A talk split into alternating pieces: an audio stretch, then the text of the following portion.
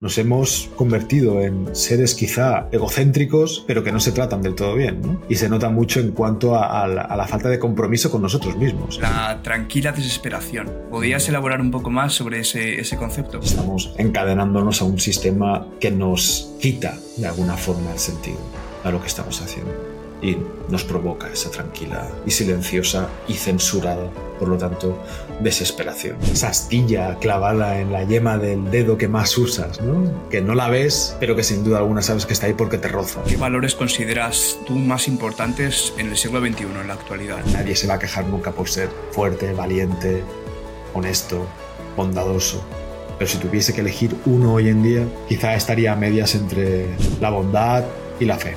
Supongo que no habrás sido feliz toda tu vida. Entendí pronto que renunciar a la felicidad era renunciar directamente al bien máximo que, que se puede aspirar. ¿Y cómo te das cuenta que eres feliz si nunca antes has vivido? Es cuando tú sientes que estás en un punto que no desearías cambiar por ninguna otra cosa. ¿Recuerdas alguna decisión difícil que haya derivado en una simplificación muy grande de tu vida? Bueno, pues eh, yo me dijiste a pelo, así que voy a hacer un poquito de experimento social, así que ya estamos eh, en directo. A ver cómo eh, nada, muchísimas gracias por aceptar la, invitación. Si me permites, no quiero hacerte una introducción como tal, porque quiero que la gente te conozca a medida que vamos hablando durante esta conversación y también a medida que yo te voy conociendo durante toda esta entrevista. Así que creo que nos vamos a saltar la introducción, si te parece bien. Perfecto.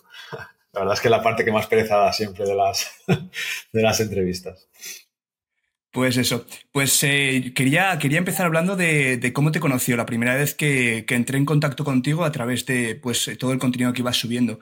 Y fue este reto que hiciste en el podcast de hacer un micro podcast eh, cada día durante un año. Quería, quería empezar por ahí la entrevista. Eh, ¿De dónde salió esa, esa idea y cómo te, te aportó a nivel personal todo eso? Te refieres al podcast diario que subía en 2018, ¿verdad? Correcto. Pues fue, empezó el día de mi cumpleaños.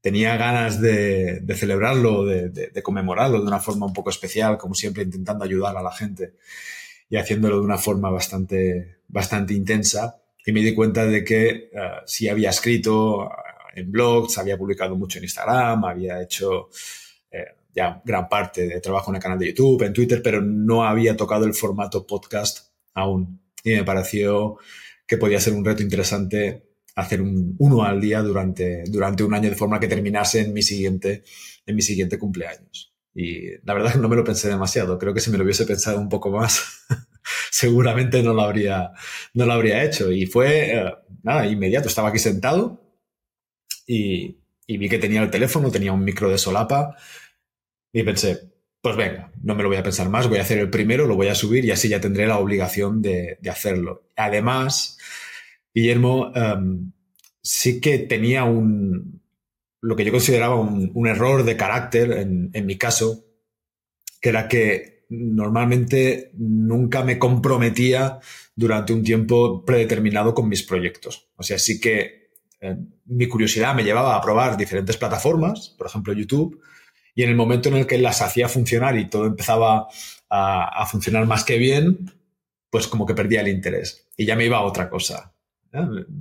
Quería aprender una habilidad o dominar una plataforma y cuando ya la tenía, mi interés decaía y me dedicaba a otra y la construía desde cero. Y pensé, pues mira, comprometerme un año con una cosa será de alguna forma como ponerle solución, solución a eso. Y me servirá de cara al día de mañana para futuros proyectos, como así fue después, por ejemplo, con el diario, con el diario ilustrado y con el reto de YouTube que terminé hace, hace poco de nuevo también, otro reto anual. ¿Y qué aprendizajes dirías que sacaste de este reto que, de hacer un año un podcast diario?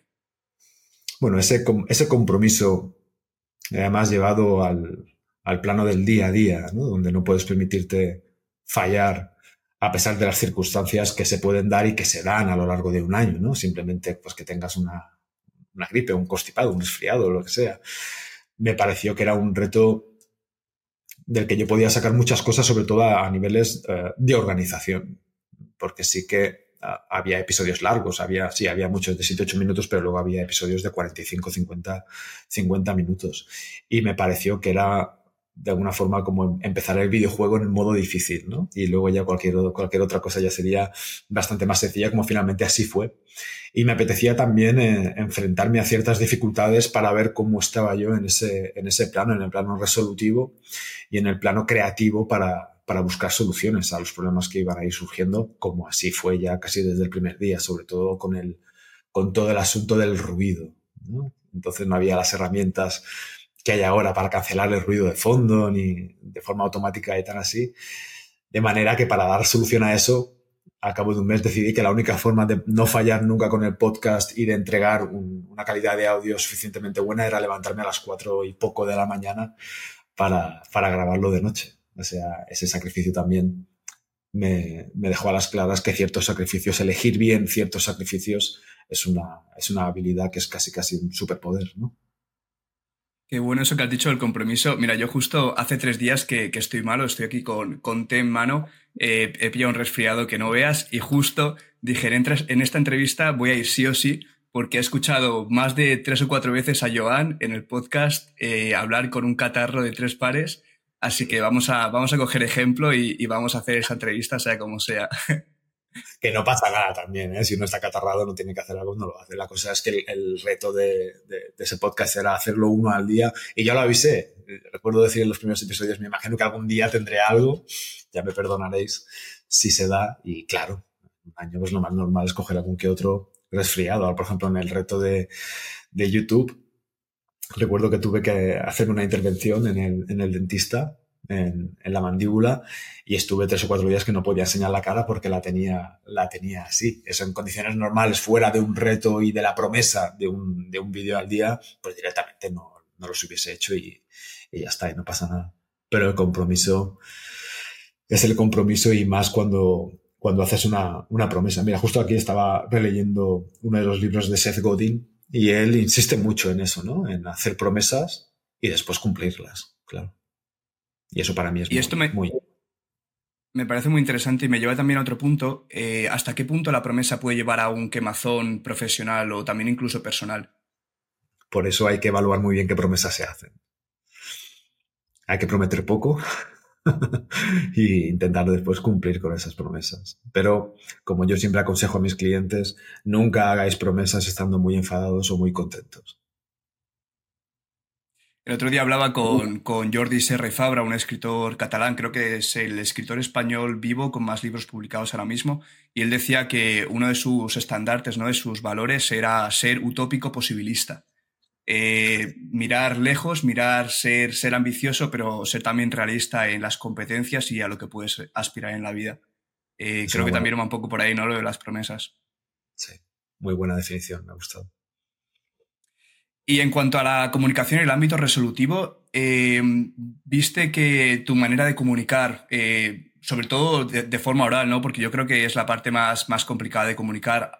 cuando estás escribiendo tienes todo el tiempo del mundo para pensar en cómo comunicar las ideas, pero en la forma oral y sobre todo cuando lo haces de forma improvisada, ¿no? En una toma, eh, supongo que te costaría bastante poder comunicar las ideas que querías comunicar.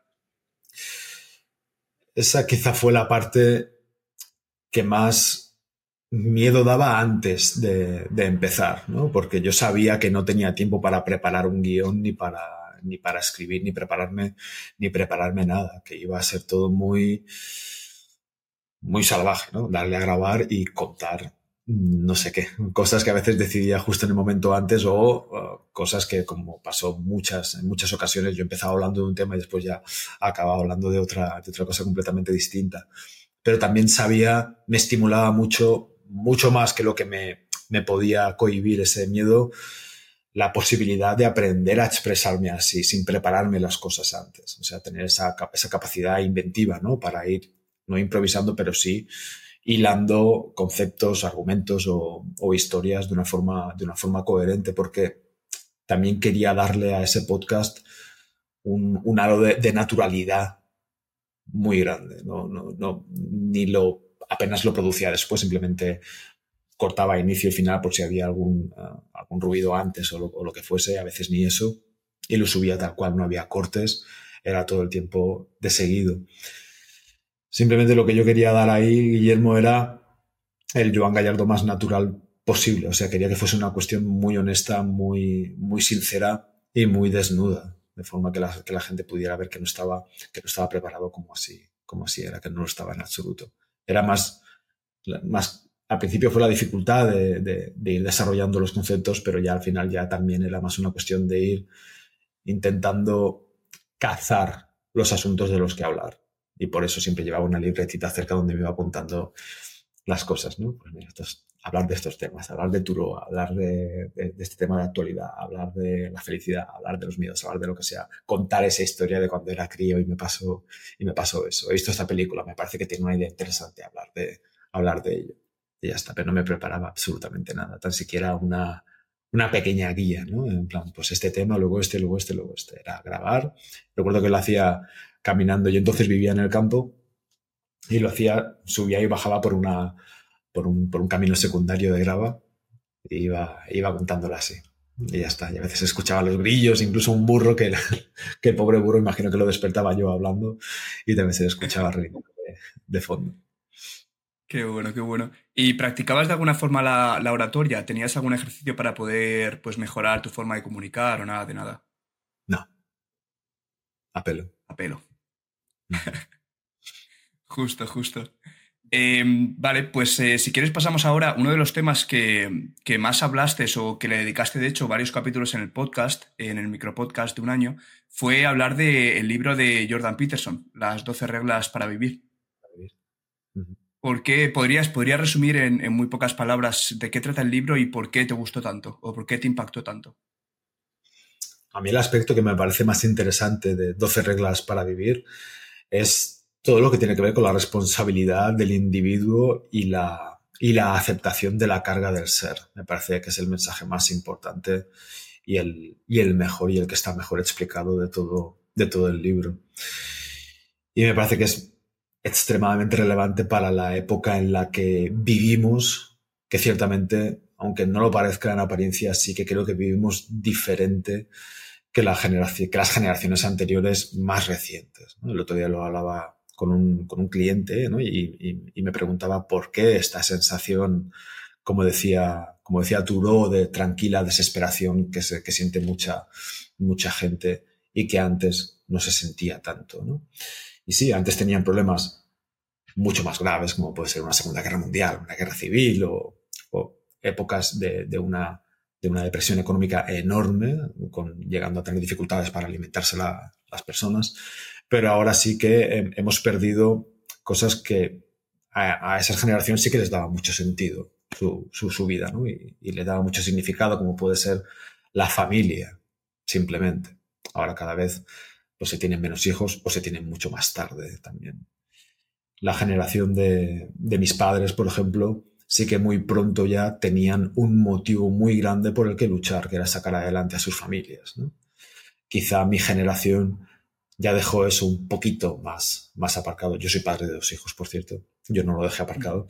Pero sí que mi generación ya empezó a luchar más por cierta por cierto deseo de libertad, ¿no? por emanciparse, por irse a vivir solo con, con pareja, pero seguía siendo un motivo importante. Hoy en día creo que la edad media de emancipación está en unos 31 años en, en España. Entonces se llega tarde a la, al sentimiento de, de, esa carga del ser, ¿no? de estar luchando por, por algo importante. Yo creo que eso es, que eso es una parte que se tiene que volver a, a replantear y que tiene que llevar quizá a, a, decisiones y resoluciones más drásticas que las que tuvimos que asumir nosotros o nuestros, o nuestros padres, porque las condiciones en España son, son las que son, ¿no? donde el coste de un alquiler casi casi iguala el salario de una persona normal y no hablemos ya de los gastos de, comida, electricidad, combustible, etcétera, etcétera. La cuestión es que por imposibilidades o por, o porque simplemente lo hemos aceptado así y no hemos querido buscar otras resoluciones, estamos encadenándonos a un sistema que nos quita de alguna forma el sentido a lo que estamos haciendo y nos provoca esa tranquila y silenciosa y censurada, por lo tanto, desesperación que da cuando uno no, cuando uno siente que no, que no tiene demasiado sentido lo que está haciendo. Y creo que es importante para las personas abrazar la responsabilidad de sus vidas y buscar algo importante por lo que luchar para dar sentido a la vida. Puede ser que hablabas de que, de que falta ese sentido de lo importante, ¿no? Puede ser que en vez de que falte es que haya habido un cambio de enfoque en lo importante y ahora nos, nos enfoquemos simplemente en nosotros, buscar nuestra libertad.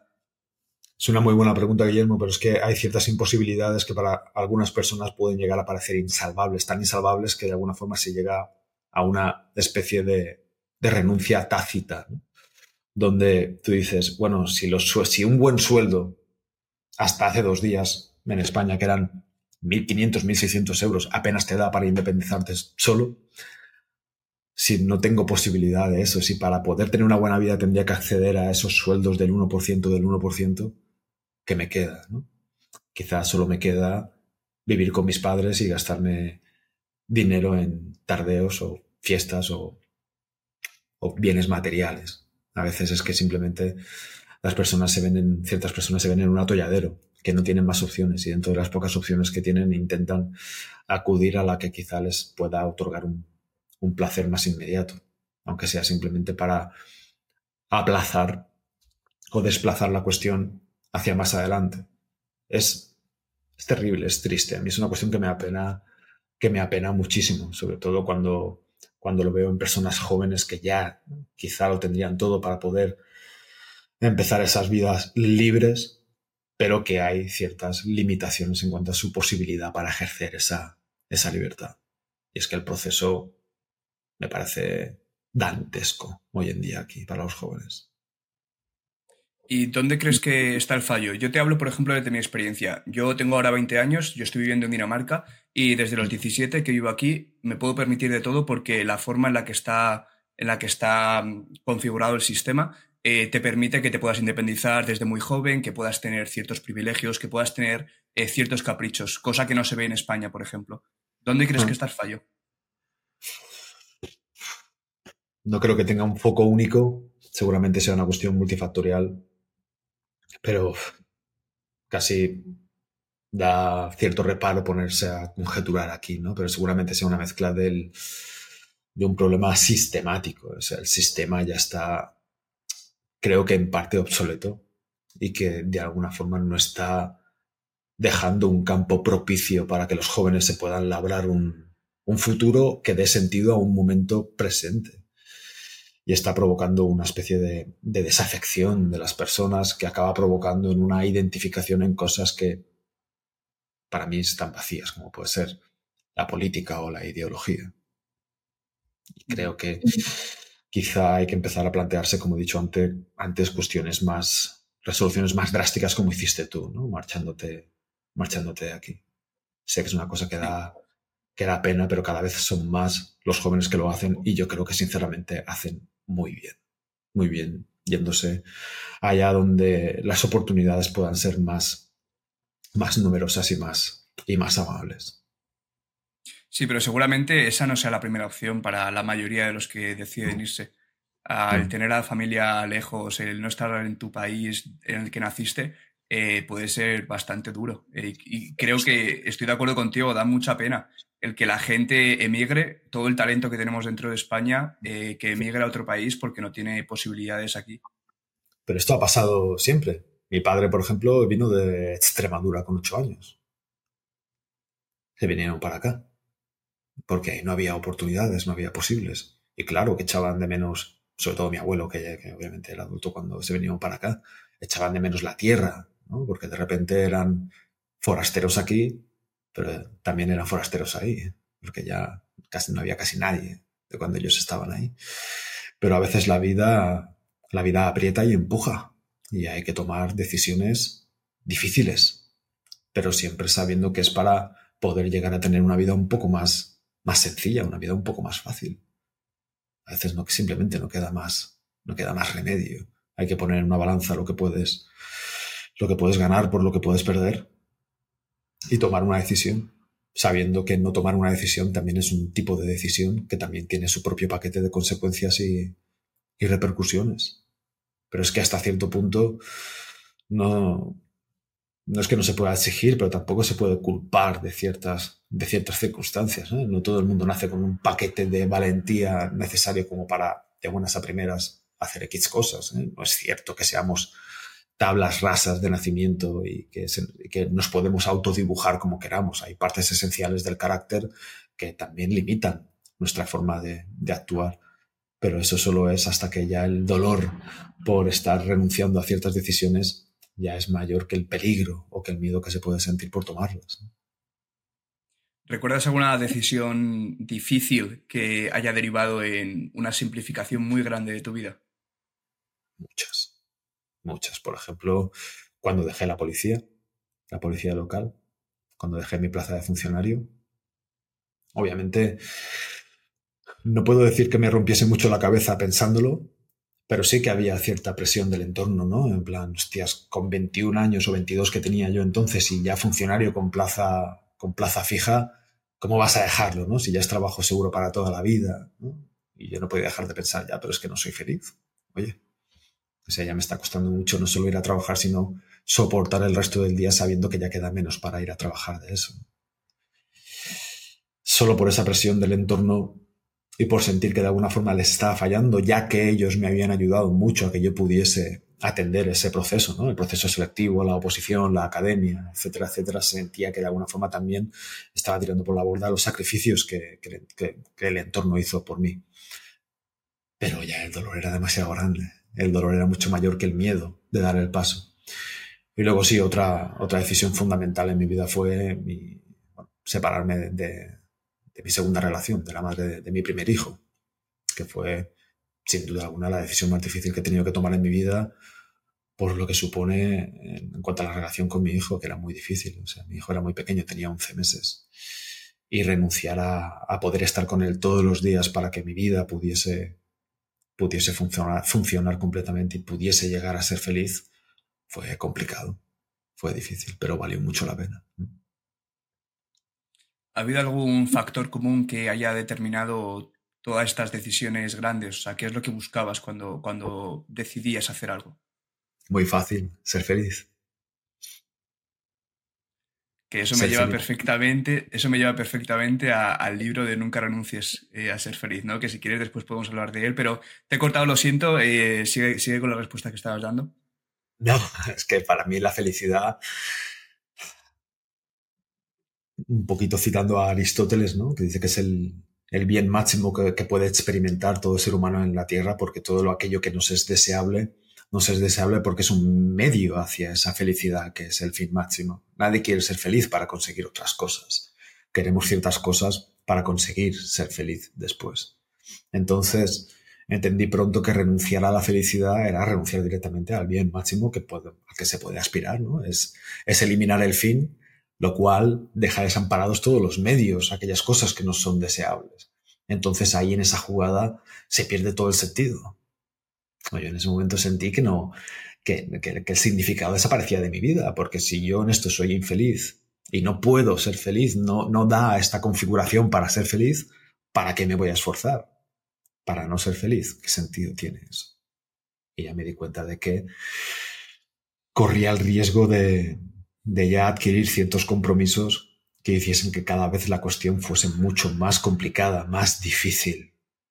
Y, que sobre, y sobre todo en cuanto a la separación, pues entendí que el tiempo corría muy en mi contra y que la forma de, romper aquello con el mínimo daño posible dentro del daño necesario eh, e, e, inevitable era hacerlo cuanto, cuanto antes. Y es obviamente una decisión que fue muy difícil, pero que no sé qué hubiese sido de mi vida si no, si no lo hubiese atendido. La felicidad siempre Correcto. Y hay que ser muy valiente, ¿no? Para tomar también esas decisiones. Eh, salir de la zona de confort, entrar en un abismo del que, del que no sabes lo que va a pasar.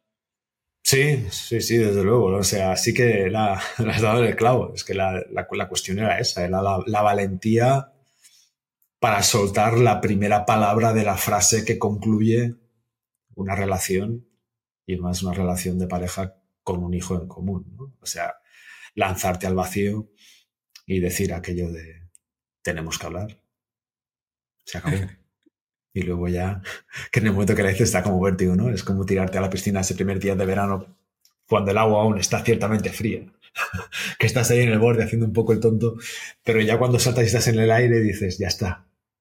ahora ya está. Y, y después es curioso porque después de dar el paso, justamente después sientes como una satisfacción propia de decir, vale, lo he hecho. O sea, después de todo pensármelo durante cierto tiempo, lo he hecho. He tenido los, los huevos, por decirlo así, de hacerlo. La valentía, siempre que no caiga en temeridad, siempre acaba dejando una sensación excelente, increíble. Yo no conozco a ninguna persona valiente que no esté contenta de serlo. Y, esa, y, también porque deja un recuerdo, deja una especie de marca, ¿no? Cuando tú te atreves a hacer ciertas cosas difíciles para las que se requiere una dosis muy grande de valentía, tu visión de la vida cambia, ¿no? Dando ese paso, por ejemplo, dando tanto el paso de la policía como el paso de la separación, Guillermo, sí que sentí que si en el futuro, en algún momento mi vida se volvía a torcer, que ya me iba a costar cada vez menos dar ciertos pasos. Y es que, por ejemplo, separarme con un hijo era mi, mayor miedo en la vida, pero ya desde chaval. Yo recuerdo ser adolescente y ya empezar a salir con chicas y ya pensar en el futuro, ¿no? En, el matrimonio, en hijos y tal, y tal. Y yo pensaba, madre mía, lo que no tiene que pasar nunca es que yo me junte con alguien, tenga un hijo y después me separe. pues toma, a la primera. ¿eh? Dicho cuando, te ves, cuando te ves superando esos miedos gracias a la valentía, claro, te haces amigo de la valentía, oye al final dices, tío, la valentía tiene cosas buenas para mí. Vale mucho la pena atenderlo. También decías que no somos valientes por defecto. Eh, mucha gente no viene con ese eh, set de, ser valiente. ¿Cómo se puede cultivar la valentía? Una muy buena cuestión. Creo que, la, que no nacemos todos valientes de serie. Algunos sí. Eh, yo recuerdo en, en, clase cuando era crío que había chavales que estaban en el límite de la temeridad, ¿no? Que decían, este tío es que no tiene miedo de nada. Obviamente cierta, cierta cobardía o cierta atención al miedo es, muy útil, ¿no? Sobre todo por el instinto de supervivencia o de conservación. Me parece muy relevante, ¿no? Pero sí que hay momentos donde, donde la cobardía hace peor la vida. Y miedos, siendo como es la vida, miedos aparecen cada dos por tres y aparecen bastante pronto, sobre todo el miedo, por ejemplo, el primer miedo a la no aprobación de, los propios padres, que nos lleva a modular ciertas conductas, luego al miedo a, no encajar ya en el colegio, a que no le caigas bien a la profesora, a no tener amigos, a quedarte, a quedarte solo, miedo a la muerte, que se desarrolla en primeras etapas de la infancia ya el miedo a la agresión física, que es un miedo relacionado con la muerte, como son prácticamente todos. Luego, ya cuando te haces más mayor, hay miedo al rechazo, miedo a pedir salir a alguien que te guste, que te diga y que te diga que no, miedo al abandono, miedo a este tipo de cuestiones, miedo a la pobreza, miedo a que la vida te vaya, te vaya mal.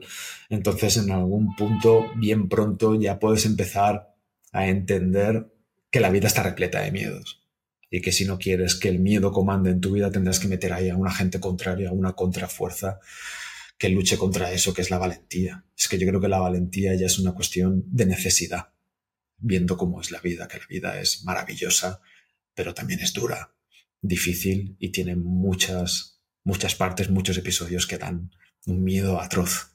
Entonces, para, para repeler esos miedos se necesita también de una valentía grande. Pero todos en algún momento u otro, Guillermo, hemos sido valientes en, alguna fase de nuestra, de nuestra vida en, mi mentoría grupal es algo que les, que les expliqué. ¿no? Eh, pensad en el pasado. Seguro que hay por lo menos una vez donde fuisteis excepcionalmente valientes. En algún momento en el que quizá nos quedó más remedio que serlo, pero lo fuisteis. Entonces eso significa que no hay nadie que nazca carente de valentía, que siempre hay un reducto, un residuo, que es el que hay que aprovechar y el que hay que usar cuando se presente en el futuro una, una oportunidad o para enfrentar un miedo. ¿Qué pasará después? Que usaremos una dosis muy pobre de valentía para enfrentarnos a un miedo, pero cuando salgamos de él y lo hayamos hecho, ya seremos una porción mayor, tendremos una porción mayor de valentía dentro de nosotros mismos. Y esto es muy importante porque es solo ahí cuando una persona se hace valiente enfrentándose a aquello que teme. Mm, ¿no? nos tenemos que autoexigir ser perfectamente capaces de lidiar con aquello que tememos y, darle el 100% de la solución, pero sí que tenemos que obligarnos a afrontar aquellas cosas que nos dan miedo y que el hecho de enfrentar esas situaciones pueda provocar un aumento significativo de la calidad de nuestra, de nuestra vida y de nuestra esencia, de nuestro carácter y de la relación que tenemos sobre todo con nosotros, con nosotros mismos.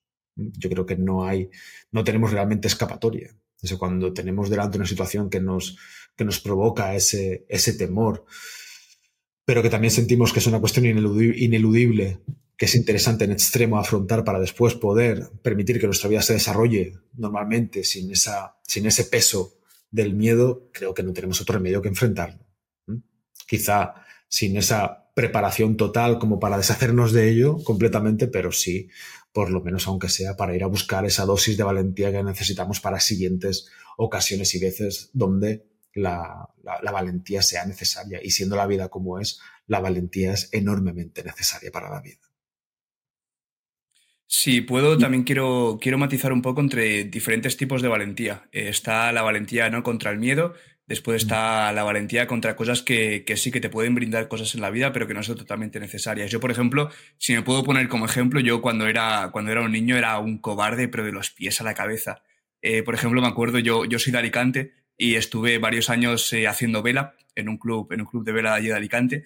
Y me acuerdo como cuando los días que hacía un poco más de viento de más, me entraba pudor salir. O sea, yo no podía salir a navegar porque era como que eso no era para mí. Y directamente me escondía con unos amigos en, la, en los vestuarios para que los entrenadores saliesen a navegar con los demás y nosotros nos quedábamos jugando al fútbol porque me daba pudor, me daba miedo, era un cobarde en ese sentido. Pero después, a medida que, que he ido creciendo eh, ¿no? en la vida, pues eh, sí que he sido lo suficientemente valiente como para tomar esas decisiones difíciles que te brindan después eh, o te simplifican la vida. Entonces creo que también hay que matizar lo que es contra el miedo, ¿no? O lo que es contra simplemente esto no lo quiero, no lo quiero para mí, no tengo la necesidad de hacerlo y, y no lo voy a hacer. Exacto. Yo, por ejemplo, a mí el puenting no me tiraría a, hacer puenting. O sea, no me, no me, gusta nada la idea, no me seduce en absoluto. Me daría mucho apuro y me daría un vértigo tremendo. Pero es que superar ese miedo no me aporta nada a mi vida, porque no me gustan los deportes de riesgo, por ejemplo. No, es, no es ese tipo de valentía a la que yo me, me refiero. Hay que ser valiente con las cosas que sí o sí nos resultarían muy interesantes superar. ¿no? El miedo al rechazo, el miedo al, a cierto tipo de dolor, a cierto tipo de, sufrimiento que también puede limitar nuestra vida, el miedo pues, a, a, la pérdida, el miedo a la soledad. Estos son miedos que, el miedo a la muerte incluso, que son miedos muy, que es muy interesante poder llegar a trascenderlos o como mínimo llegar a desmitificarlos. Los miedos inevitables, ¿no? Los que todo el mundo sí o sí eh, tiene que pasar por ellos. Son aquellos miedos que una vez superados, aunque sea solo parcialmente, hacen que nuestra vida sea bastante más más libre, ¿no? Porque si yo trasciendo ese miedo a la soledad, pues ya no estableceré conexiones y relaciones personales o incluso sentimentales con personas que quizá no me llenan simplemente por el hecho de no quedarme solo. O sea, son miedos muy interesantes, que es muy interesante superarlos. Qué bueno. También hablabas, eh, ya dejando de, lado este tema de la valentía y de los miedos, hablabas antes de la tranquila desesperación. ¿Podrías mm. elaborar un poco más sobre ese, concepto? La tranquila desesperación de la que hablaba Sí, ese, ese, sentimiento de fondo, ese, esa astilla clavada en la yema del dedo que más usas, ¿no? Que no la ves, pero que sin duda alguna sabes que está ahí porque te roza, ¿no? Y que no permite que puedas funcionar normalmente, no te permite soltarte. Pues la tranquila desesperación sería, sería eso, pero a un nivel mucho mayor, esa sensación de que de alguna manera estamos malgastando la vida, de que no estamos haciendo lo que es debido a hacer o lo que tendríamos que estar haciendo. Y esa, ese resquemor de fondo profundo que sabemos que produce eso, que significa que al día de mañana nos arrepentiremos profundamente de esto, ¿no? Y de alguna manera eso es una cuestión muy grande que atender, que puede apabullar, que puede, que puede ponernos ah, muy ansiosos, ¿no? Puede provocarnos una ansiedad brutal y de alguna forma pues ayudamos a, que esa tranquilidad, esa desesperación, perdón, eh, tranquila o silenciosa, que es la, palabra que más me gusta en ese respecto, sea aún más silenciosa hasta el punto en el que pueda quedar brutalmente acallada. Pero eso no significa que quede resuelta.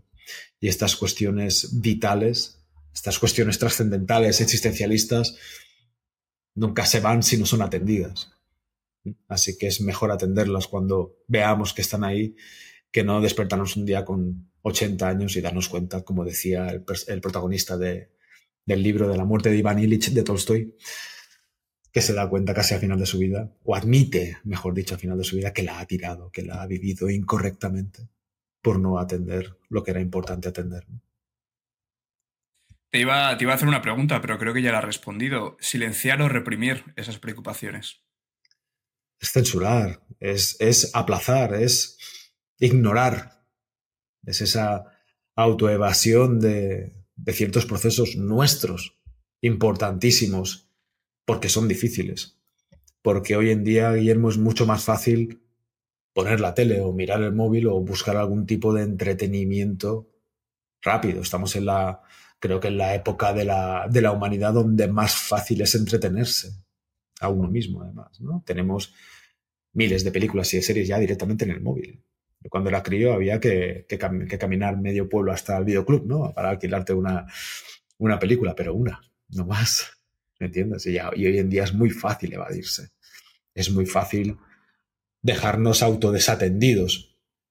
Esto no sería un problema si no fuese que desatendemos cuestiones que son muy importantes y que pueden acabar desequilibrando la balanza entre una vida bien vivida y una vida desperdiciada. Te voy a cambiar totalmente de tema aquí, pero es algo que está relacionado con algo que acabas de decir, que es ese entretenimiento, no esa fácil distracción. Es algo por lo que últimamente estoy, estoy lidiando mucho con ello y es que no, no me puedo aburrir. Eh, he perdido la capacidad de aburrirme porque tengo todo tan a mi alcance que no me puedo aburrir. Y creo que eso es parte de que, de que no podamos ser tan creativos, de que nos falte inspiración, que no podamos pensar. Totalmente. Es un, es un problema, ¿eh? Sobre todo porque limita mucho nuestro tiempo para estar solos, pero sobre todo para estar en silencio. Es muy difícil que una persona hoy en día tenga media hora de silencio al día. Es muy complicado. Si no es la radio, es música, y si no es tele, y si no es móvil, y si no es interacción constante a través de redes sociales o a través de aplicaciones de mensajería instantánea. Si es muy fácil estar acompañado, aunque sea virtualmente, y es muy fácil estar en conversaciones, aunque sea a través de, una pantalla y no hablando en sí, pero es que eso es igual a no silencio. Y yo creo que el ser humano necesita el silencio para que dé paso a la introspección, para que podamos escuchar esa voz interior de la que hablábamos ahora hace, hace un momento, para podernos dar cuenta de ciertas cosas, de ciertos procesos, para poder ser conscientes, para poder detenernos, tomar distancia de nuestra vida y preguntarnos aquello de ¿qué estoy haciendo? Soy feliz, me gusta mi vida, estoy satisfecho con la vida que estoy viviendo, sí, no, ¿por qué? Estas preguntas solo pueden aparecer en silencio, no pueden aparecer en medio de, una, de, un, entretenimiento, en medio de una diversión, en medio de interacciones con otras personas. Y eso es un problemón muy grande. Qué potente eso que acabas de decir. Eh, ¿cómo, ¿cómo, pones tú en práctica en, en, tu día a día? ¿Cómo intentas encontrar tú ese silencio? Yo es que yo nací en 1984. Esa parte la teníamos, la teníamos casi por castigo. Y eso sí que supone una ventaja en, mi caso que ciertamente no es meritoria. En casa no teníamos muchos recursos y mis padres, por ejemplo, no tenían tal cosa como el mes de vacaciones en verano ¿no? y tenían que ir a trabajar. Y como no había nadie en casa, nos enviaban a una, a una pequeña casa muy humilde de, mis abuelos maternos donde no había electricidad, por ejemplo.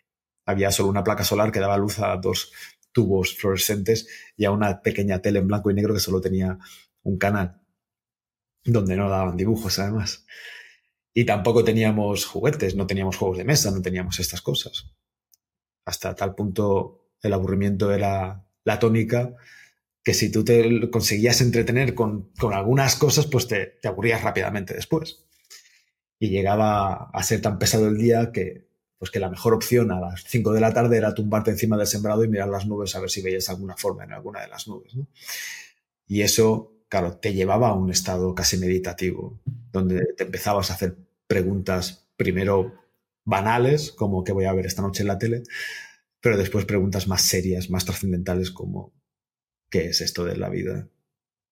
¿Qué es la vida y qué es la muerte, por lo tanto, que es la siguiente pregunta que uno se hace. ¿Y qué significa esto? y si hay Dios, ¿no? Y si hay Dios porque la gente se muere y te haces este tipo de preguntas que vas trabajando sin darte cuenta y que sin duda alguna forman parte de un fundamento filosófico existencialista que creo que es necesario para poder vivir bien la vida y que, por desgracia, ya hoy en día es difícil que un crío de nuestra sociedad, de nuestro, del, del primer mundo, se lo encuentre sin querer como me lo pude encontrar yo.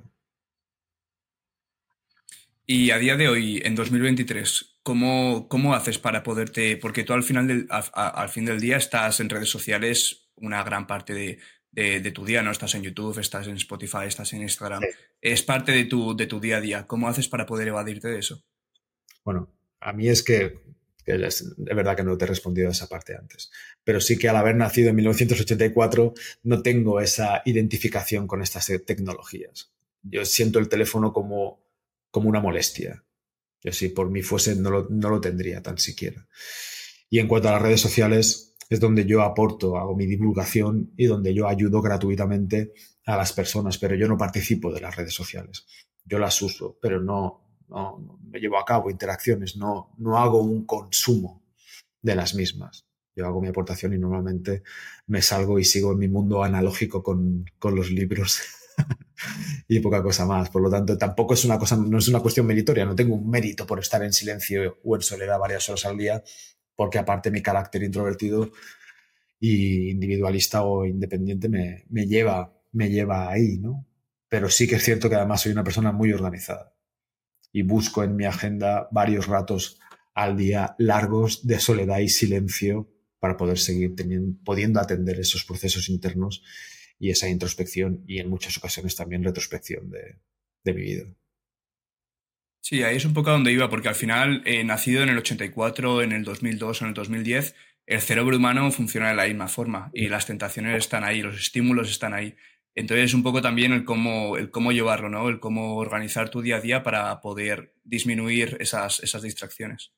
Yo lo, lo necesito sí o sí. Yo necesito estar solo y en silencio varias horas al día unas 3-4 horas al menos. Y le doy una prioridad, porque gran parte de mi bienestar y de mi felicidad dependen de ello. Además, que creo que no es solo una cuestión egoísta, sino que creo que hacerlo me deja en una posición para estar después mejor con aquellos que amo y me aman. Y es así como, como me otorgo ese, ese derecho. Y lo busco fehacientemente ¿eh? y desplazo lo que haga falta. O sea, yo podría decir, no, pues en el rato ese que me pongo de para estar solo y en silencio, podría coger a un cliente más, ya, pero a cambio de. ¿A cambio de qué? Sí, si, nos ponemos, si nos ponemos en la situación de que, por ejemplo, yo eh, quiero buscar más tiempo para hacer introspección, para estar yo solo, para poder pensar, que, ¿cómo, ¿qué consejo me darías para poder conseguirlo? Priorízalo. Haz de eso una prioridad o sea, planifícalo, organízalo, ponlo en la agenda y luego simplemente cumple. Ese es el problema, que de alguna manera nos hemos convertido en, seres quizá egocéntricos, pero que no se tratan del todo bien, ¿no? Y se nota mucho en cuanto a, la, falta de compromiso con nosotros mismos. O sea, en algún punto ponemos en la agenda, por ejemplo, sea en este caso, o sea ir a entrenar, o sea ir a, hacer cualquier cosa que pueda ser buena para nosotros. ¿no? Ponemos el jueves a las 7 de la tarde estar solo una hora para pensar en, en mis cosas. Y cuando llega ese día, a esa hora, pues ponemos una serie. O hacemos cualquier cosa o estamos con el teléfono haciendo el bobo mirando redes sociales o viendo mensajes o lo que sea, cualquier historia. Cuando eso es algo que no le haríamos a otra persona. Tú quedas el jueves a las 7 con alguien y vas. Pero si quedas contigo para hacer una cosa importante, la probabilidad de que no lo hagas aumenta, es mayor que el compromiso que tienes con otras personas. Y hay que adquirir un compromiso brutal, sobre todo con uno mismo y con la vida que vivimos. Y, por lo tanto, si yo he considerado que puede ser muy bueno para mí, para mi felicidad y para mi vida y para mi desarrollo personal, profesional, intelectual, espiritual, emocional, etcétera, pasar una hora solo todos los días a las seis de la mañana, aunque sea levantándome antes, y no lo hago, pues tengo una falta de compromiso conmigo mismo y con mi vida. Y luego a partir de ahí todo cuatro. Sí. Qué bueno. Al principio del podcast decía que uno de los objetivos de, el no darte introducción y del, empezar tan a pelo era el tener la posibilidad de conocerte a medida que, vamos eh, pues conversando ¿no? en, este, en este episodio.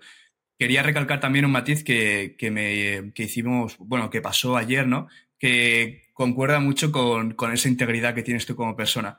Eh, Joan me, escribió ayer, un domingo por la tarde, diciendo que si podíamos cambiar la hora de, de la entrevista porque le iba a ser imposible estar a esa hora que habíamos acordado y que odiaba, odiaba llegar tarde a, entrevistas o a alguna reunión que tenga con, alguien. Va totalmente de acuerdo con lo que acabas de decir, Joan. Es que yo soy extremadamente puntual.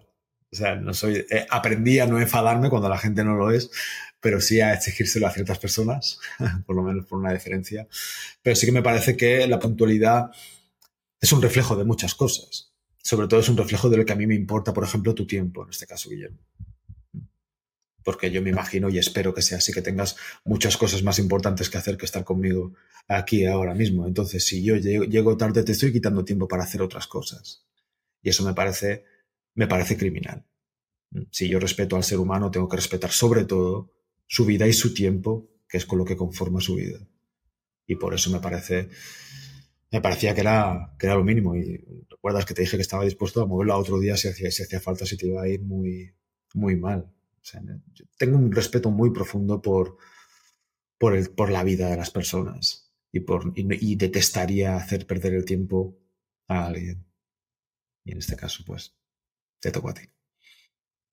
Que bueno, no, me pareció brutal. Eh, me pareció un, buen signo de, pues, de una persona íntegra, ¿no? Que, respeta a los demás, que, tiene muy claros sus valores y también los valores de los demás y, que, y que actúa acorde con ello.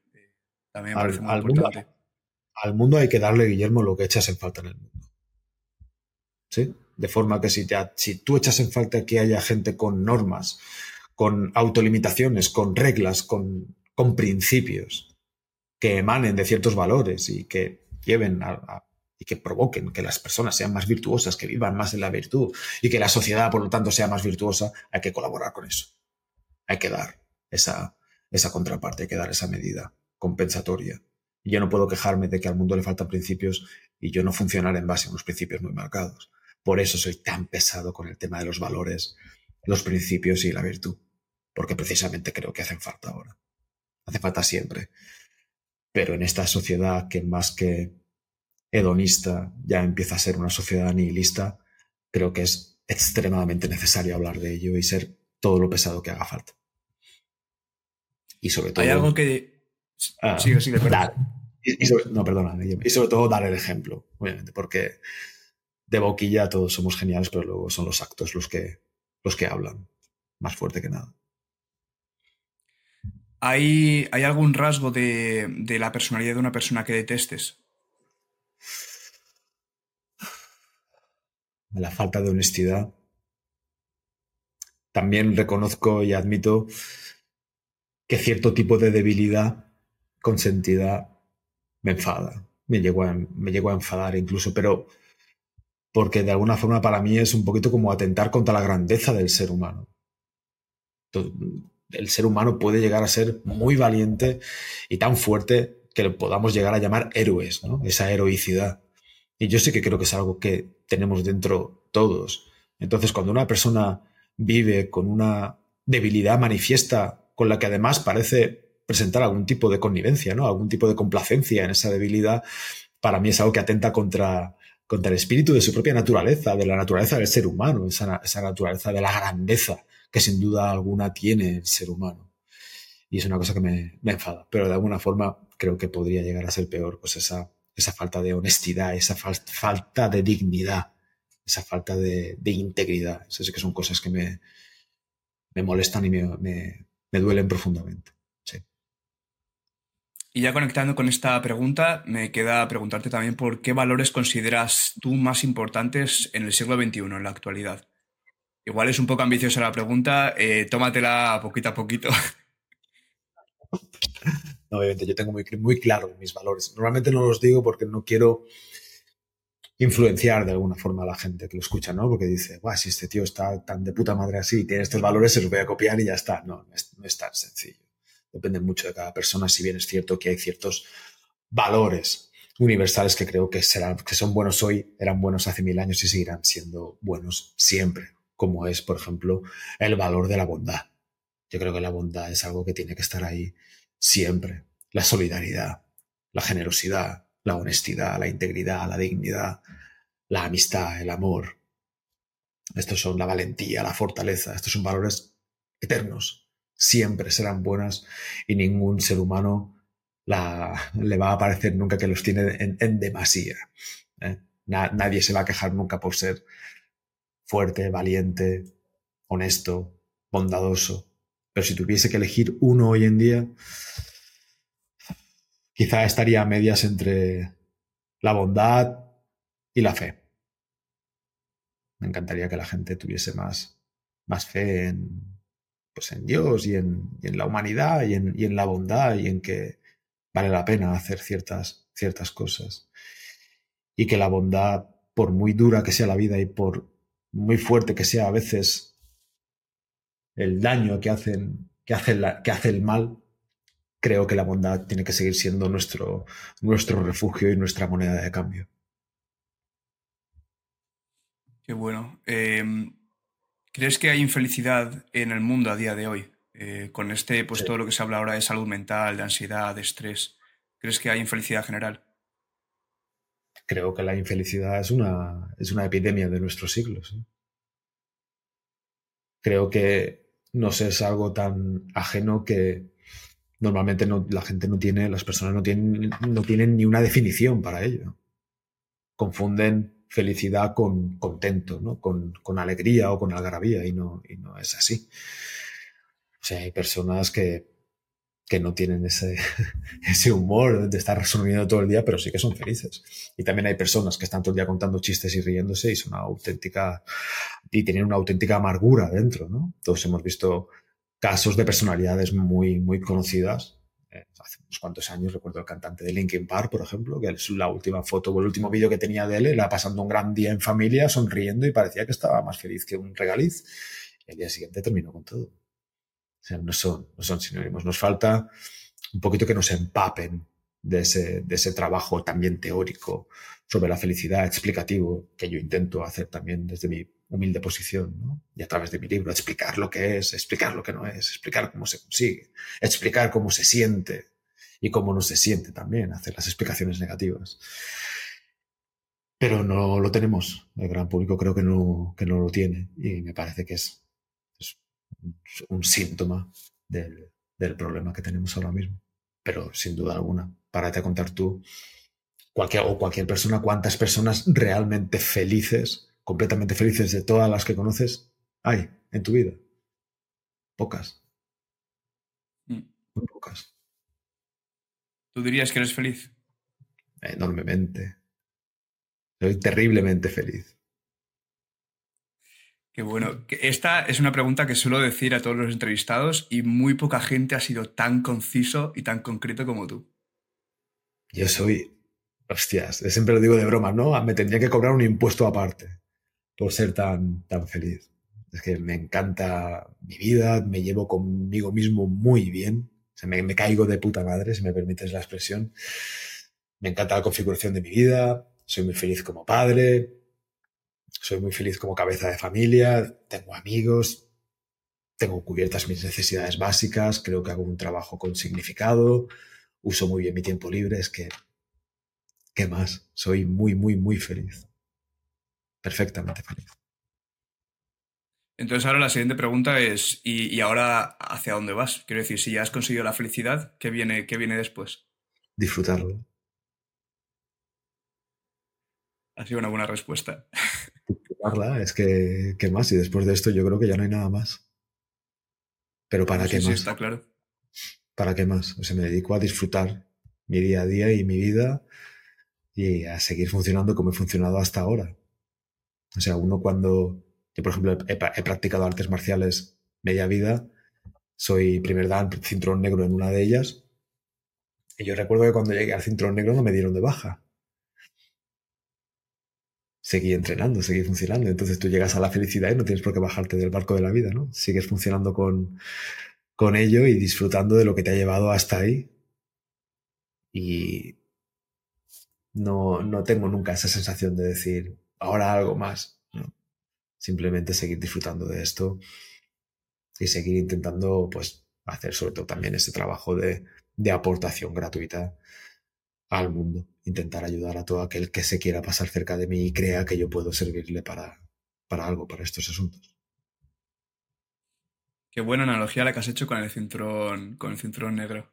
Cuando llegas, a, cuando llegas al fin del camino no te, no te retiran, te quedas allí todo el rato que quieras. Se me ha acabado de ocurrir, ¿eh? no la tenía. Pues muy buena, muy buena, me ha gustado, me ha gustado. Y entonces ahora te quería preguntar también por el camino hasta la felicidad. Supongo que no habrás sido feliz toda tu vida, que habrás tenido tus más, tus menos, tu proceso de aprendizaje, poco a poco ir encontrándola, ir viendo la manera de cómo llegar hasta ahí. Eh, ¿Cómo ha sido todo ese proceso, todo ese camino? Ha sido mayormente infeliz hasta bien a finales de mis 20 no, no di con la tecla, no, no supe funcionar, pero yo creo que es un, que es un camino que todos al final vamos transitando. Lo que pasa es que, como hemos dicho antes, yo simplemente me negué a rendirme, me negué a conformarme con algo que no me satisfacía y seguí tirando los dados, ¿no? Como, como aquel que dice, aunque no sea una, cuestión de suerte, no creo que sea una cuestión de suerte, pero seguí insistiendo en esto. Yo fui, he sido, viendo el total de mi vida, he sido más tiempo infeliz que feliz. He tenido épocas más dulces, menos dulces, pero en general, hasta finales de mis 20, notaba una sensación de vacío y de infelicidad inequívoca. O sea, cuando esto que dicen, la pregunta, ¿no? ¿Eres feliz? Lo que me has dicho tú antes, pues tan, tan rápido como te he contestado ahora diciendo que sí, ahí te contestaba que no. Decía yo, feliz, que va. Soy, no soy feliz para nada. Tuve alguna época, como te he dicho, más dulce, donde sí podía sentir esa esa plenitud, esa, satisfacción, ¿no? Esa conformidad de decir, hostias, así como estoy, creo que está todo muy bien, me satisface, me llena, no quiero nada más, tengo esa paz interior. Pero en general, he sido más infeliz que feliz, pero creo que todas esas épocas fueron buenas para mí, para lo que tuvo que venir después, después. Y sobre todo para aprender la importancia del valor de la esperanza. No no perder de vista la idea de que quizá un día en el futuro estos momentos tan jodidos, esta infelicidad, algún día tendrá sentido y podré usarla para algo mejor, para algo bueno. Esa cuestión me serenaba muchísimo y me apaciguaba lo suficiente como para, por ejemplo, no rendirme. No rendirme y seguir pensando en cómo darle la vuelta a la tortilla. Ah, también fue muy importante la humildad, ¿no? La aceptación de los errores cometidos y de las equivocaciones. No echarle la culpa a otros, o echarle la culpa a Dios, o echarle la culpa a la vida. Asumir realmente las cagadas y las metidas de pata que has hecho y proponerte salir de ellas, y ya está. Sí que en, el momento en el que yo me decidí a ser feliz, que fue que esto, como dice Naval Ravikant, esto es una decisión que tomas y luego es una, una habilidad que desarrollas. Pues para mí fue exactamente así yo tomé la determinación clara, muy, de una forma muy específica y muy tajante, en plan, se acabó. A partir de ahora voy a, voy a intentar ser feliz, sí o sí. Lo primero que me pregunté fue, ¿qué de mi vida me hace infeliz? Y me propuse solventarlo todo. Y si, no lo, y si no lo podía arreglar, pues me lo tenía que cargar, lo tenía que eliminar. Y así fue como empecé a poner orden en mi vida. Y resulta que el principal culpable de la infelicidad de mi vida era yo. Era yo mismo, con mis elecciones, mis decisiones, mis actos, con esos defectos de carácter que no me había encargado de, limpiar. Y fue un trabajo, claro que sí, llevó, llevó tiempo, pero la felicidad, como te he dicho antes, ya siempre merece la pena. ¿Y cómo te das cuenta que, eres feliz si nunca antes lo has, lo has vivido? ¿Cómo sabes que has llegado a la felicidad? Es un poquito como estar enamorado, ¿no? O sea, cuando tú estás enamorado no tienes ninguna duda de que lo estás. Quizá no lo sabes explicar racionalmente con palabras, aunque intentaré dar una explicación. Pero cuando eres feliz, tienes esa sensación que quizá no tienes, no te baste el vocabulario para explicarlo, ¿no? O no encuentres las palabras más adecuadas pero sí que lo sabes sin ninguna duda cuando eres feliz. Yo siempre suelo usar el sinónimo de, felicidad igual paz interior, ¿no? cuando tienes esa ese silencio dentro, esa calma. Y también, siguiendo también la definición aristotélica, es cuando tú sientes que estás en un punto que no desearías cambiar por ninguna otra cosa. Ahí eso es, es un muy buen indicativo de que, de que seguramente estés en esa, en esa felicidad. Yo no hay persona en la tierra por la que me cambiaría, seguro. Ni hay dinero en el mundo por el que yo podría querer intercambiar mi felicidad siempre que eso conllevase no volver a recuperarla nunca más. No hay nada que me puedan dar para cambiar, para cambiar esto que siento, seguro. Potente. Bueno, mandaremos a, los oyentes, pondremos en las notas del episodio tu libro Nunca renuncies a ser feliz para que le puedan echar un vistazo. Supongo que ahí estarán pues todas, todas las reflexiones, todas las opiniones que tienes acerca de la felicidad. Sí. Pero eh, antes de que la gente vaya, vaya al libro y se trague todo el, toda la información que hay ahí contenido, ah, si pudieses dar un pequeño consejo o algo que, que pueda pues coger la gente para poder acercarse un poquito más a esa felicidad, ¿qué sería? Sería sobre todo hacer ese análisis, ese serenarse un día, reservarse una tarde para uno mismo sin interrupciones ni, ni entretenimientos, sentarse en una mesa, coger un folio y un boli y buscar cuáles son las actuales fuentes de infelicidad. Es que lo primero es eso. La gente simplemente quiere añadir cosas. Y muchas veces no se trata de añadir, sino de limpiar sino de quitar las malas hierbas. Yo siempre pongo, uso una, analogía, esta sí que la uso, esta no, me la acabo de inventar, que es como esas, esas rejillas del campo, ¿no? Esas, esas verjas que están oxidadas. Ahí se pueden hacer tres cosas con eso. ¿Vale? Simplemente se puede intentar limpiar y ya está, y dejarlo como está. Se puede pintar encima del óxido, que es lo que hace la gente normalmente. O se puede hacer lo que es debido hacer, que es primero quitar todo el óxido, sanar eso y luego ya si quieres píntala del color que te dé la puta gana. Pero lo primero que hay que hacer es quitar el óxido. Porque si no, el óxido lo que tienes es que siempre acaba apareciendo otra vez y no se quita. Siempre acaba saliendo a la superficie. Y querer añadir sin limpiar, vamos, es que es, es como querer fregar el suelo sin barrer antes. Acaba quedando peor de lo que está. Eso es lo que le pasa a muchas personas con cierto tipo de infelicidad, que es una infelicidad muy amarga, ¿no? Que es aquella que se da cuando tú en teoría tienes todo lo que necesitas tener para ser feliz. Que se refleja en esos hombres de negocio, por ejemplo, que tienen, que tienen una empresa que funciona, que tienen dinero, que tienen la admiración de los colegas, que tienen pues, mujer y hijos, quizá, pero que se sienten infelices. Y se preguntan aquello de, pero si lo tengo todo, ¿por qué no soy feliz? esa felicidad duele especialmente, o la típica infelicidad que suelen sentir también muchas madres después de dar a luz, cuando a cabo de un tiempo sienten esa, esa intranquilidad, ¿no? esa desesperación silenciosa, pero se la niegan porque en teoría lo tienen todo. Por fin son madres, tienen quizá un marido genial ¿no? que las cuida y tienen dinero y tienen una casa y aún así no se sienten bien. Hay que dejar de añadir, hay que procurar primero limpiar y eliminar todo lo que no deba estar ahí y que esté trayendo infelicidad. ¿Cómo era el, el Joan de, antes comparado al de ahora, al del día de hoy? Yo diría que igual. Sí que era bastante más... Me parecía más... Me parezco más ahora cuando tenía 8, 9, 10 años, 6, 7, 8, 9, 10 años, que a cuando era que, a cuando tenía 18 19, por ejemplo. Ahí sí que tuve una época muy vanidosa, muy, muy egótica, ¿no? muy egocéntrica. Y estaba muy, muy vanidoso, muy, muy, muy alejado de, de, la, de la humildad. Y fue ahí donde empecé a, a meter la pata en bastantes cosas. Y el pináculo de eso ya se dio allá por los 24-25, que acabó provocando una situación, las situaciones todas son difíciles de las que hemos hablado antes, que me procuraron ese baño final de, humildad. Pero en esencia soy exactamente el mismo, solo que he eliminado, como acabamos de comentar, las peores partes de mí o las he mitigado todo lo que he podido, sobre todo esa vanidad.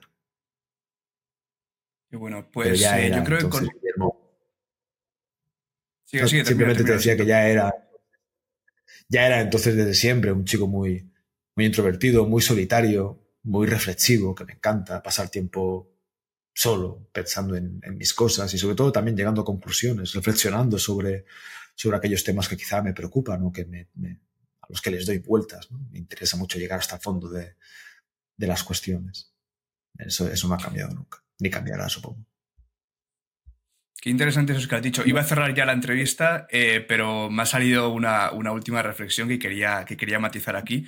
Eh, me, me, ha gustado mucho lo que has dicho porque creo que, que todos desde, desde el principio, desde muy pequeños, somos quienes somos. O sea, sabemos quiénes somos. Lo único es que tenemos factores externos que nos van enmascarando.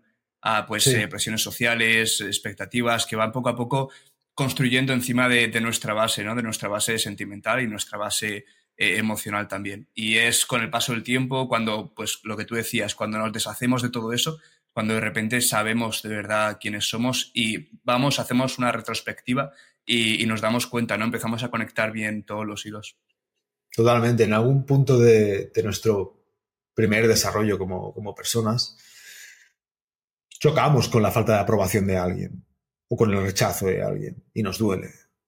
Y ahí vendría muy bien que tuviésemos alguien cerca que nos dijese, oye, esto es parte de la vida, sigue siendo tú que no te pasa nada de malo. Y ya descubrirás más adelante qué partes de ti tienes que intentar mejorar o cuáles, cuáles potenciar mucho más, ¿no? Pero ese golpe, ese primer golpe desaprobatorio, ese primer rechazo sí que suele dejar una marca y una lección que es muy peligrosa de aprender, que es que siendo otra persona que no soy yo, pues me puede ir mejor. Y es ahí cuando empezamos a, a traicionarnos, a rechazarnos a nosotros mismos. Y de ahí a una falta de autoconfianza, una falta, una falta de autoestima y a una malísima relación con nosotros mismos, hay, hay simplemente pues un plazo, ¿vale? Tú sigues haciendo eso y te sigue haciendo daño. Creo que, como bien dices, hay una parte innata, esencial en nosotros mismos que no es cambiable y que tenemos que abrazar, porque no nos podemos desembarazar de ellas. Lo que, lo que tenemos que hacer es coger lo mejor de esa esencia y llevarlo al máximo y coger lo peor también de esa esencia e intentar hacer algo bueno con ella. Y ya está. Tremendo. Pues tengo preparado ya para terminar unas cinco preguntas que le hago a todos los entrevistados, ¿vale? Suelen ser preguntas eh, que comprometen a, la gente, ¿vale? Pero que buscamos una, una, respuesta que sea corta y concisa, ¿vale? Entre, entre unas palabras y unas pocas frases. Pero antes de pasar a estas cinco preguntas, quería también darte a ti eh, la palabra por si querías eh, comentar algún otro tema que no hayamos tenido la oportunidad de comentar. Es, es ahora cuando puedes hacerlo. Bueno, para mí ha sido más que completa la entrevista. Si al final tu audiencia quiere más, ya volveré otro día y, toma, y tocaremos los temas que tú quieras. Perfecto, pues lo dejamos así. Pues entonces pasamos a las cinco preguntas, ¿vale? Eh, eso, lo dicho. Eh, respuestas cortitas, concisas y después si quieres, eh, si quieres elaborar o queremos elaborar, pues, pues vamos a por ello. ¿Estás preparado? Perfecto. Sí. Primera pregunta, mejor consejo que te hayan dado. Bueno, me lo dio Sam, eh, mi jefe irlandés con el que he trabajado 16 años, que me dijo una vez, hay que hacer lo que hay que hacer. Te guste o no, te apetezca o no, te dé miedo o no. Y ese consejo no solo me lo quedé para mí, sino lo tengo para mis hijos y para todas aquellas personas que confían en mí para algún tipo de consejo. Hacer lo que es debido. Fin. Segunda pregunta. Persona que más te ha influido en la vida. Jesucristo. Sin ninguna ¿Quieres elaborar un poco más en qué, en qué aspectos? Supongo que en muchos aspectos, pero, pero ¿de qué forma?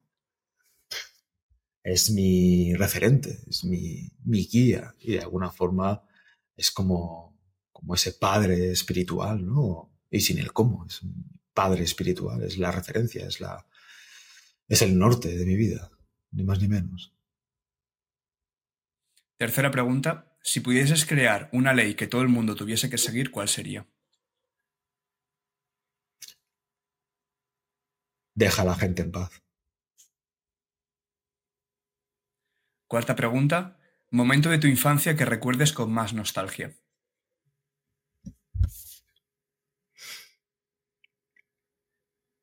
Parece un poco contraintuitivo, pero recuerdo cuando falleció mi primer perro. Que fue un momento muy duro, pero en el que todos los miembros de mi familia se recogieron en mí, ¿no? Y todo el mundo vino a, a consolarme y a abrazarme. Y fue la primera vez que entendí que incluso de situaciones muy malas pueden suceder cosas muy bonitas y muy, y muy buenas, ¿no? Y la, la el cariño, la, dulzura de ese momento unido a un momento tan difícil me marcó profundamente. Es algo en lo que pienso, de hecho, con bastante frecuencia. Y me, me pone, me pone tan triste como me, como me reconforta y me hace mantener mi fe en la humanidad ahí presente, sobre todo en los malos momentos. El apoyo incondicional ¿no? de la gente. Mm. Y ya última pregunta, que de hecho esta pregunta es, estamos haciendo una pequeña cadena social en la que el entrevistado anterior entrevista después o, le da una pregunta, perdona, al siguiente, que a ti también te tocará hacerlo ahora después, pero esta es del entrevistado anterior, que te dice, ¿cuál ha sido el momento más vergonzoso de tu vida? Más vergonzoso. Wow.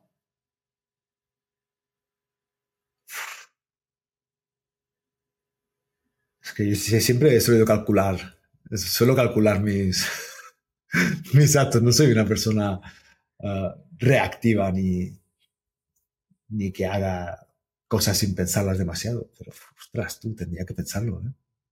Bueno, sí que una vez, pero es una tontería, no, tampoco es que pase mucha vergüenza. Pero una vez volvía precisamente de una de las clases de artes marciales y llevaba unas zapatillas de, de lona y al cruzar un paso de cebra había llovido, estaba mojado, me pegué, bueno, patiné y di una hostia tremenda justo delante de una terraza llena, llena de personas. Y me, empezaron a. me hicieron hasta la ola. Hicieron así. Uno vino a ayudarme, pero los demás quedaban bastante bebidos. Pero tampoco es que me diese mucha, mucha vergüenza.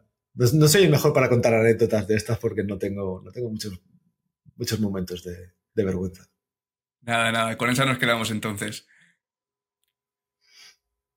Y ya solo me queda preguntarte o darte a ti la, el tótem ¿no? de la pregunta para el siguiente invitado. ¿Qué le preguntarías sin saber quién va a ser?